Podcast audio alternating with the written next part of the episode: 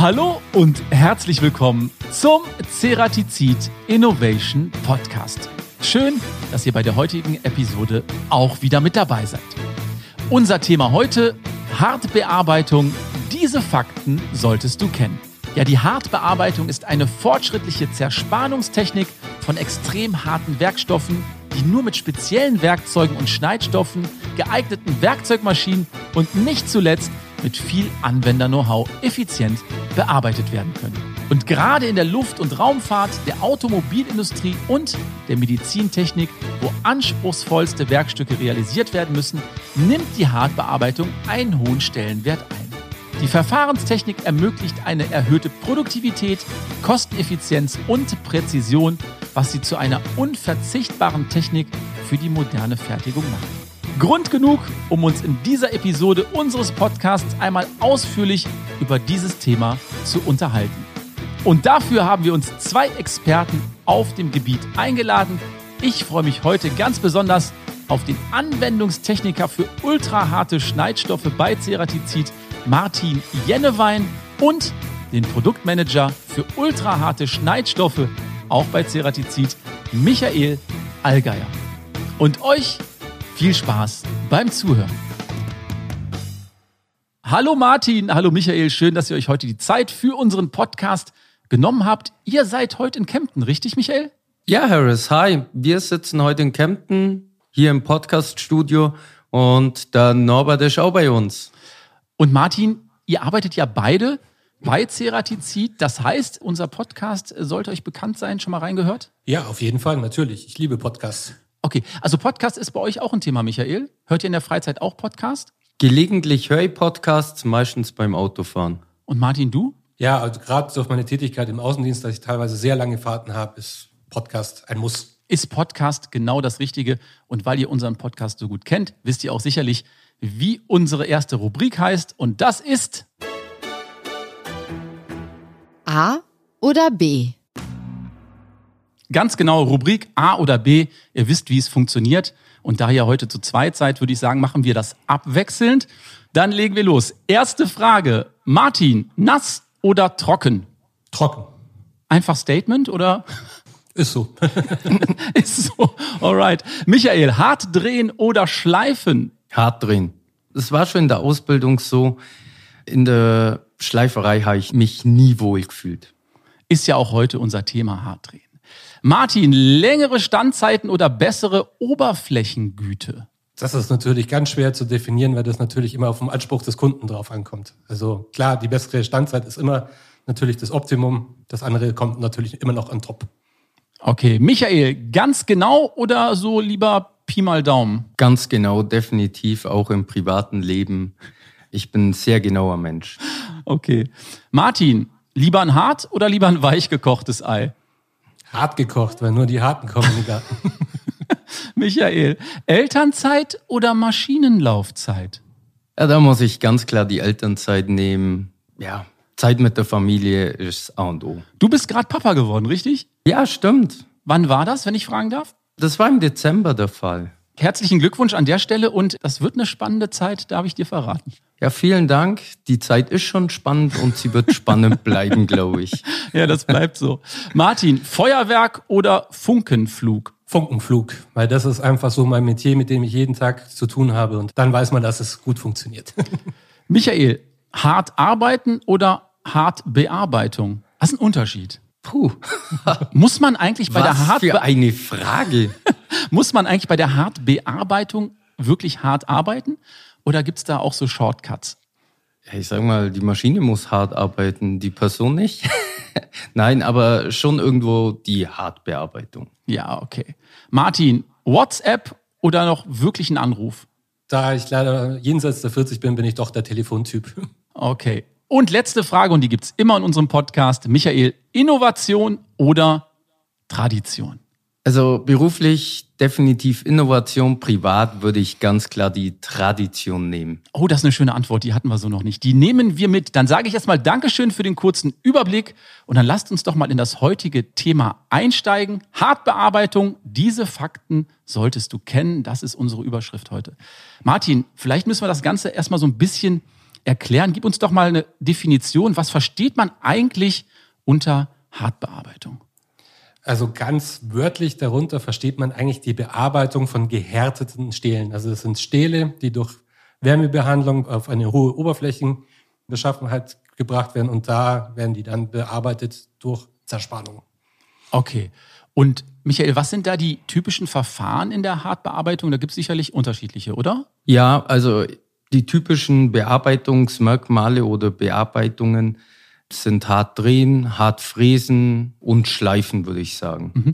Und die unterscheiden sich sicherlich auch voneinander. Was sind da die Hauptunterschiede? Der größte Unterschied beim Hartdrehen zum Hartfräsen beispielsweise, beim Hartdrehen haben wir rotationssymmetrische Werkstücke und beim Hartfräsen, da dreht sich das Werkzeug. Und zum Schleifen der Unterschied wäre beispielsweise, beim Schleifen haben wir keine definierte Schneide durch die Schleifscheibe. Noch ein weiterer Unterschied wäre, beim Schleifen arbeitet man eigentlich hauptsächlich mit Kühlwasser oder eigentlich nur mit Kühlwasser. Ah, und beim Hartdrehen wäre kein Kühlschmiermittel dabei? Also ich empfehle es auf jeden Fall nicht, Harris. Nein, also im Hartdrehen in der Regel immer ohne Kühlung. Ah, okay. Beziehungsweise ohne Kühlwasser. Ja, okay. Und in welchen Industrien kommen solche Verfahren denn häufig vor, Martin? Die hauptsächlichen Industrien sind natürlich die Automotive-Industrie, die Lagerindustrie, der Maschinenbau. Aber mittlerweile muss man sagen, durch dass immer mehr neue Materialien eingeführt werden, gibt es eigentlich keine Industrie, die nicht mit der Hartbearbeitung in Kontakt kommt. Das heißt also, dieses Verfahren hat auch eine hohe Bedeutung in der Metallbearbeitung? Auf jeden Fall, gerade im Zuge durch das, dass ja immer leistungsfähigere Materialien gebraucht wird, gerade was Verschleißbeständigkeit angeht, steigt einfach der Anteil an der Hartbearbeitung immer weiter nach oben und hat wirklich auch in der Zukunft immer größere Bedeutung. Jetzt mal für unsere ZuhörerInnen, kannst du das mal so ein bisschen greifbar machen? In Prozent so ungefähr, was du sagen würdest, welchen prozentualen Anteil das in der Industrie nimmt?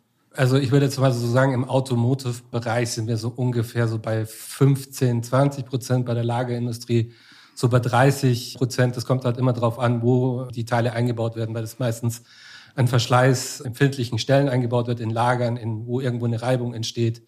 Also ist ein bisschen schwierig zu definieren. Ja, aber 15 aber, bis 20 Prozent ist ja schon ein recht hoher Anteil. Genau. Haben wir ja gerade schon gesagt, wir widmen uns heute dem Hartdrehen ausschließlich. Michael, wo siehst du denn die Vorteile beim Hartdrehen jetzt zum Beispiel gegenüber dem Schleifen?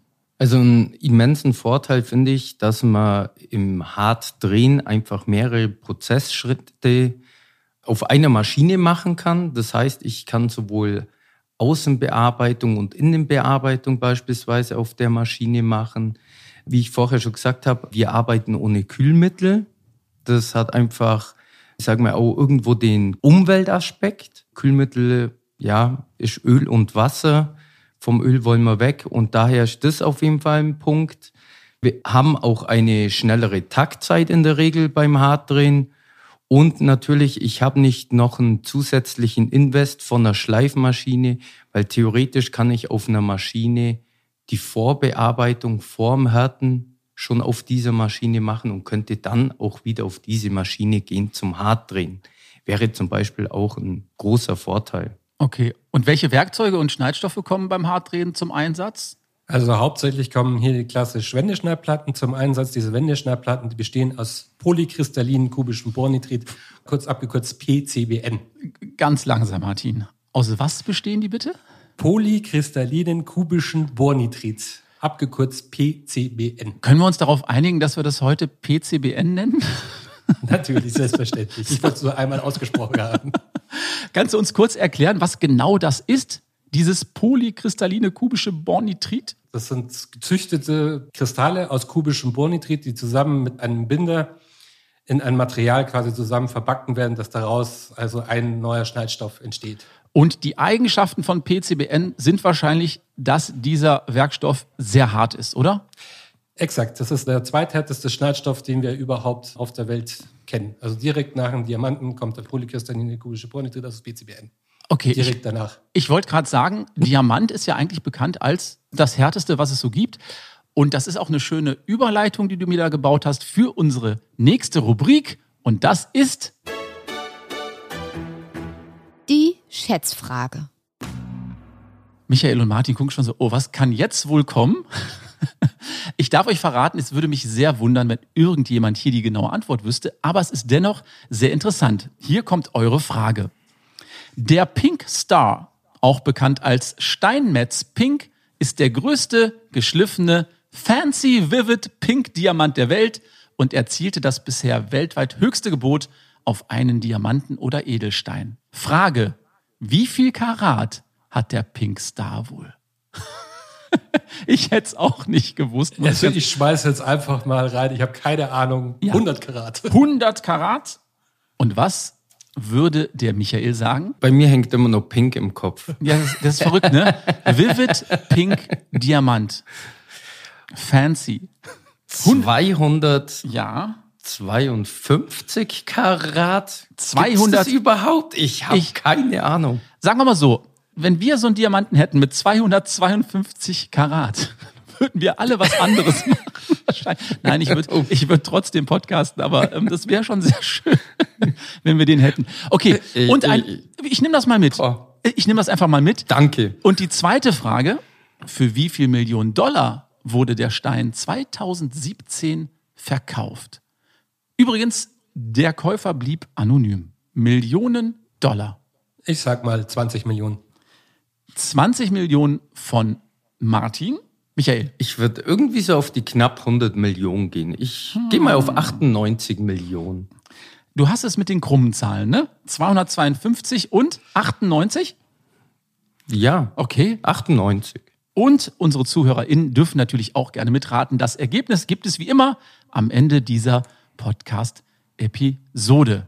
Und wir steigen direkt wieder ins Thema ein. Wir bleiben mal beim polykristallinen kubischen Bornitrit, aber wir einigen uns, glaube ich, darauf, dass wir das PCBN nennen. Michael, wie werden jetzt eigentlich die Wendeschneidplatten aus PCBN hergestellt?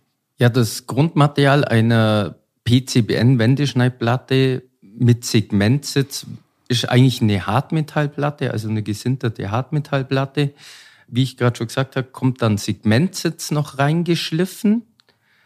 Und aus einer PCBN-Runde werden wie kleine Kuchenstückchen raus erodiert oder gelasert. Aha. Und diese werden dann auf dieser Hartmetallplatte eingelötet und dann ja, kommt ein Fertigschliff, die Platte wird angefasst, verrundet und beschichtet gegebenenfalls. Ist dieses Verfahren ein Unterschied zu der Herstellung von ganz normalen Hartmetallwendeschneidplatten? Ja, das Grundmaterial ist eine Hartmetallplatte und bis dahin ist es eigentlich derselbe Prozess. Nur, dass hier nochmal ein Segmentsitz geschliffen wird und dann dieses PCBM-Blank draufkommt. Es gibt auch Voll-PCBM-Platten. Das würde dann nur aus PCBM bestehen. Aber ja, die Grundplatte ist in, unserem neuen Programm eigentlich die Hartmetallwendeplatte. Und jetzt hast du gerade gesagt, das PCBN wird jetzt auf die Wendeschneidplatte gelötet. Hält das da wirklich gut, wenn man das einfach so normal anlötet? Ja, das wird unter Vakuum gelötet, Harris. Wie darf ich mir das vorstellen? Das kann man sich vorstellen, man hat wie einen Ofen und aus diesem wird der atmosphärische Druck rausgenommen und ja, wie soll ich sagen, ja, es ist mit Temperatur beaufschlagt und so haben wir keinen atmosphärischen Druck in diesem Ofen. Also es ist in der Regel kein händischer Prozess, diese Lot aushärten. Ja, okay. Martin, und diese Wendeschneidplatten, die haben sicherlich auch eine spezielle Beschichtung, oder? Natürlich sind die beschichtet. Die sind also je nachdem. Es gibt einmal die Titannitritbeschichtung oder Titancarbonitbeschichtung, die mittels PVD-Verfahren auf die Platten aufgebracht werden. Und Michael, gibt es da spezielle Gründe für, dass die genau so beschichtet sind? Ja, eine Beschichtung soll die Lebensdauer einer Wendeschneidplatte verlängern, beziehungsweise allgemein eines Werkzeuges. In diesem Fall die PVD-Beschichtung, die ist ox sehr oxidationsbeständig und schützt die Wendeschneidplatte vor Aufklebungen. Dann lass uns doch mal vielleicht direkt in die Praxis gehen, Martin. Welche Voraussetzungen muss denn jetzt eigentlich ein Kunde mitbringen, um diese Verfahren überhaupt nutzen zu können? Also als eigene Voraussetzung würde ich sagen, eine einigermaßen stabile Maschine, die auch noch nicht allzu alt sein soll, die das Verfahren auch aushält. Die Werkzeuge bekommt er selbstverständlich von uns und das Know-how bekommt er auch von uns. Also mehr braucht er eigentlich nicht zu tun. Okay, das heißt also, was würde der Kunde letztendlich machen? Er würde sich bei euch melden und dann müsste man erstmal checken, kann die Maschine das? Und falls ja, dann gibt es die entsprechende Beratung. Genau, exakt. Das bekommt er alles von uns. Okay, und wenn das dann alles funktioniert und er kann das nutzen, was muss der Anwender dann bei der Aufspannung der Werkstücke beachten? Ist das schwierig? Also es gibt natürlich durch das, dass ja ein Harddrehprozess sehr hohe Drücke verursacht, ist natürlich sehr wichtig, dass das Werkstück möglichst kurz gespannt wird. Wenn ich jetzt sehr lang werde zum Beispiel oder dünnwandig wäre, dass ich jetzt irgendeine Möglichkeit finde, das Ganze abzustützen oder durch spezielle Spannvorrichtungen das zu schützen. Genauso ist es auch wichtig, die Werkstücke möglichst formschlüssig zu spannen. Das bedeutet, entweder ich mache mir Formbacken, spezielle Spannzangen etc. Das sind einfach sehr wichtige Sachen, um auch die möglichst höchste Präzision aus dem Verfahren auch rauszubekommen.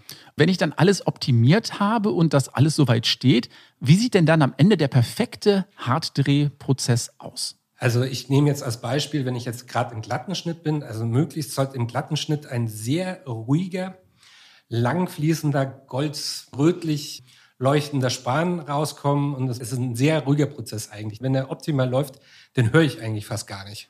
Okay. Das heißt also, dieser Prozess muss auch optimal gesteuert sein. Wie kriege ich das hin, damit ich dann die perfekten Späne bekomme? Nummer eins sind natürlich unsere äh, Steilkantenpräparationen. Wir bieten natürlich ja hier verschiedene Steilkantenpräparationen aus, die darauf Einfluss haben. Dann einmal die Schnittgeschwindigkeit und auch dementsprechend die Vorschübe, auch dementsprechend, wenn ich es kann, auch die Zustellungen.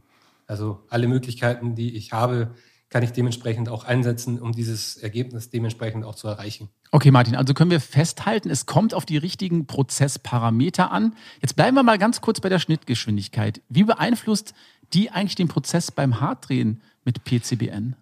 Also durch das, dass wir da mit einer induzierten Heißzerspannung ja arbeiten müssen, ist gerade auch die Schnittgeschwindigkeit ein sehr wichtiges Element. Das bedeutet, je mehr Temperatur ich durch diese höhere Schnittgeschwindigkeit reinbekomme, desto besser läuft das Ganze. Ich spare mir natürlich auch dadurch dementsprechend Bearbeitungszeit, meistens die Oberfläche. Dadurch wird dementsprechend besser und ich spare mir auch dementsprechend einfach Kosten, wenn ich die optimale Schnittgeschwindigkeit dementsprechend wählen kann. Jetzt hat der Michael ja zuvor schon gesagt, ja, bei der Hartbearbeitung, da brauchen wir keine Kühlung und keine Schmierung. Jetzt für mich, also so ein Gedanke, wirkt sich das nicht negativ auf die Standzeit des Werkzeugs aus? Also da wäre doch ein Kühlschmiermittel wahrscheinlich die bessere Alternative. Also ist in vielen Fällen nicht so, gerade speziell, wenn ich einen unterbrochenen Schnitt habe. Man muss sich ja so eine CBN-Schneide so vorstellen. Ich habe ja nicht nur rein dieses kubische Bohrnitrit drin, ich habe ja auch einen Binder drin. Dieser Binder und dieses CBN haben unterschiedliche Temperaturausdehnungskoeffizienten. Also wenn ich die ständig erhitze und wieder abkühle, dann arbeiten ja die die ganze Zeit gegeneinander und dadurch können die auch wirklich brechen. Also da kann es zum thermischen Schock kommen und dementsprechend mir mein Schneidstoff schneller kaputt gehen. Hm. Michael, welche Eigenschaften müssen dann eben diese Wendeschneidplatten mitbringen, um diese hohen Standzeiten überhaupt zu erreichen, komplett ohne Kühlung? Martin hat vorher schon erwähnt, es geht hier um die Kantenpräparation. Also eine stabile Schneidkante ist im Hart drin das A und O. Und ja, eine größere Phase oder ein größerer Winkel an einer Schneidkante ist sehr, sehr wichtig, um den Prozess stabil zu halten. Wir haben eigentlich eine sehr harte Wendeschneidplatte und im Gegensatz dazu darf sie natürlich auch nicht brechen. Und wenn wir uns das vorstellen, was ganz scharfes, bricht natürlich leichter wie was, wo ich eine leichte Phase dran habe oder eine Verrundung. Und daher ist die Kantenpräparation sehr wichtig. Natürlich, ich sage mal, wenn wir jetzt so Richtung der Schlichtbearbeitung gehen, dann sind natürlich wieder kleine Phasen interessant, weil wir dadurch weniger Schnittdruck aufbauen. Aber man muss natürlich sehr, sehr feinfühlig sein, dass die Kante nicht bricht. Also wenn es um Maßhaltigkeit oder Lauftoleranzen geht, dann sind wiederum so scharfe Platten, also wenn ich jetzt von einer scharfen Platte rede, dann ist die trotzdem leicht verrundet. Ja, okay. Aber irgendwann ist natürlich immer das Standzeitende erreicht. Welche typischen Verschleißarten drehen denn beim Hartdrehen so auf, Martin? Es ist natürlich der klassische Goldverschleiß tritt auf, was aber allerdings bei PCBN der Vorteil ist. Es ist ein sehr kontinuierlicher Prozess der Verschleiß. Das bedeutet, das passiert nicht von jetzt auf gleich, sondern das kündigt sich an. Also ich kann das wirklich im laufenden Prozess sehen, dass der Span etwas unruhiger wird, dass er vielleicht etwas bröckelig wird, dass auch ein bisschen anfängt, meine Toleranz etwas zu schwanken. Also das ist wirklich ein sehr großer Vorteil daran, dass dieser Prozess meistens nicht plötzlich passiert, also wenn ich alles richtig mache, sondern ich kann es schön beobachten und auch dementsprechend rechtzeitig eingreifen, wenn ich merke, okay, meine Maßtoleranz fängt an zu schwanken, über die Oberflächen kommen nicht mehr ganz so wie ich das gerne möchte, dann weiß ich, okay, jetzt komme ich langsam an das Ende der Standzeit und muss jetzt eingreifen. Ja, da wollte ich dich gerade fragen, Martin, woran ich eigentlich überhaupt erkenne, dass jetzt ein Wendeschneidplattenwechsel erforderlich ist. Gibt es da so einen Indikator an der Wendeschneidplatte? Wie mache ich das? Es kommt auch jetzt natürlich darauf an, welche Anforderungen ich natürlich an mein Werkstück habe. Wenn ich natürlich sehr enge Oberflächentoleranzen habe, dann kann es natürlich schon sein, dass ich die Schneide schon deutlich früher einfach wechseln muss, ohne dass ich jetzt wirklich einen sehr starken Verschleiß an der Platte erkennen kann. Klassischerweise ist eigentlich normalerweise so, ich empfehle einfach mal dazu, einfach kurz die Handlupe, mal kurz mit der Handlupe mal nach einer gewissen Zeit draufschauen, sieht die noch äh, relativ normal aus, hat jetzt keine Ausrisse oder irgendwie sowas, dann kann ich auch bedenkenlos weiterarbeiten. Aber das ist sehr schwierig zu sagen, weil ja natürlich jeder Kunde andere Anforderungen natürlich hat an seine Bauteile. Ja, das heißt also, mit Erfahrung kann ich das mir erarbeiten und weiß dann, wann ich zu wechseln habe und wann nicht. Genau, exakt. Michael, Martin, wirklich spannendes Thema. Ich könnte mir auch gut vorstellen, dass wir auch noch das ein oder andere Feature dann mit in die Show Notes packen. Ist ja auch ein relativ komplexes Thema. Da können sich unsere ZuhörerInnen dann gerne nochmal schlau lesen. Aber was immer interessant ist und vielleicht abschließend, weil mit Blick auf die Uhr, so viel Zeit haben wir nicht mehr. Habt ihr vielleicht noch ein paar Tipps, die ihr unseren ZuhörerInnen mit an die Hand geben könnt zum Thema hart drehen, vielleicht so ein paar Do's und Don'ts. Was sollte man auf jeden Fall machen und wo sollte man so ein bisschen vorsichtig sein? Michael, hast du da was? Ja, einige Dinge haben wir, glaube ich, schon angesprochen, sowas wie die Aufspannsituation oder dass man eben das Werkzeug nicht kühlt. Ein ganz wichtiger Punkt ist, man muss sehr feinfühlig sein. Also wenn man vom Stahldrehen ein bisschen adaptiert zum Hartdrehen, ja, dann erhöhe ich den Vorschub beispielsweise nicht von 0,1 Millimeter pro Umdrehung auf 0,2, sondern ich gehe eher so im Hundertstelbereich oder Zweihundertstelbereich hoch, weil der Prozess viel, viel sensibler ist. Also das wäre auf jeden Fall was, was ich mitgeben würde. Martin, wie sieht das bei dir aus? Also was ich natürlich als Dus an die Hand gebe, ist natürlich mit uns in Kontakt treten, weil wir natürlich da weiterhelfen können. Auf jeden Fall und auch ein bisschen sich auch rantrauen an das Thema. Also ich erfahre das sehr, sehr oft beim Kunden, dass die so ein bisschen Angst davor haben oder sich da nicht so wirklich antrauen, weil sie sich nie mit dem Thema befasst haben. Aber wenn wir zusammen mit uns schaffen wir das, traut euch, macht es. Okay, finde ich ein schönes Schlusswort. Dann sage ich erstmal Dankeschön an der Stelle für die ganzen Insights und Informationen. Wirklich spannendes Thema, aber eine Sache dürfen wir nicht vergessen, wir müssen noch unsere Schätzfrage auflösen. Und wir wollten wissen, wie viel Karat der größte Diamant der Welt hat. Und da habt ihr geschätzt, Martin 100 Karat. Ja. und, der, und der Michael 252 Karat. Ich habe dir jetzt nochmal zugehört, Harris. Der größte Diamant. Ja. Okay, jetzt bin ich gespannt. Ja, jetzt bin ich auch gespannt. ja, und dieser Diamant hat 59,6 Karat und das entspricht 11,92, also fast 12 Gramm. 12 Gramm ist jetzt gar nicht so viel. Achtung, für einen Diamanten der 2017 für 71,2 Millionen Dollar verkauft wurde. Käufer blieb natürlich anonym. Hättet ihr das gedacht? Niemals, nein. Hätte ich auch nicht gedacht. Und ich hätte mich auch in der Grammzahl total verschätzt. So ein großer Diamant, also der muss doch ein bisschen was wiegen. Würde man meinen. Würde man meinen. Also mehr als 11 Gramm auf jeden Fall. Aber 60 Karat, wir halten fest, sind ungefähr 12 Gramm. Ja, und zu guter Letzt, eine Sache hätte ich fast vergessen. Ihr dürft euch natürlich noch für unsere wunderbare Ceratizid Innovation Playlist auf Spotify einen Song wünschen, einen Song beisteuern. Und ich sage es immer gerne, es ist ein bunter Strauß der Musik, vom Schlager über Metal bis Hip-Hop ist da alles drauf. Und jetzt seid ihr dran. Martin, welchen Song hättest du denn gerne? Iron Maiden, Fear of the Dark. Oh, Maiden, sehr gut. Eine sehr, sehr gute Wahl, packen wir drauf, aus dem Bereich Metal. Absolute Legenden, die Jungs. Ne? Wie lange sind die schon auf Tour? 45 Jahre? Ich weiß es nicht. Zumindest fliegen sie die eigene Boeing. Ne? Bruce Dickinson ist Pilot und fliegt die Band in der eigenen Boeing. Ja? Dann hast du es geschafft. Michael, bitte. Ich würde mir von Matzen Wir schreiben Geschichte wünschen. Gute Nummer. Matzenbrüder. Finde ich auch gut. Was Alternatives, rockt gut. Packen wir auch direkt mit auf die Spotify Innovation Playlist von Ceratizid. Ja, dann sage ich erstmal Dankeschön an euch beide. Wenn wir nochmal ins Thema gehen, dürfen wir euch bestimmt nochmal anrufen beim spontanen Anruf. Wäre das okay für euch? Auf jeden Fall. Natürlich, sehr gern. Und vielleicht gibt es ja auch nochmal die Möglichkeit, mit diesem Thema in einen weiteren Podcast einzusteigen. Ich sage erstmal großes Dankeschön, bleibt gesund und bis ganz bald. Harris, vielen Dank. Ciao. Vielen Dank, Harris. Ciao. Ciao, ciao.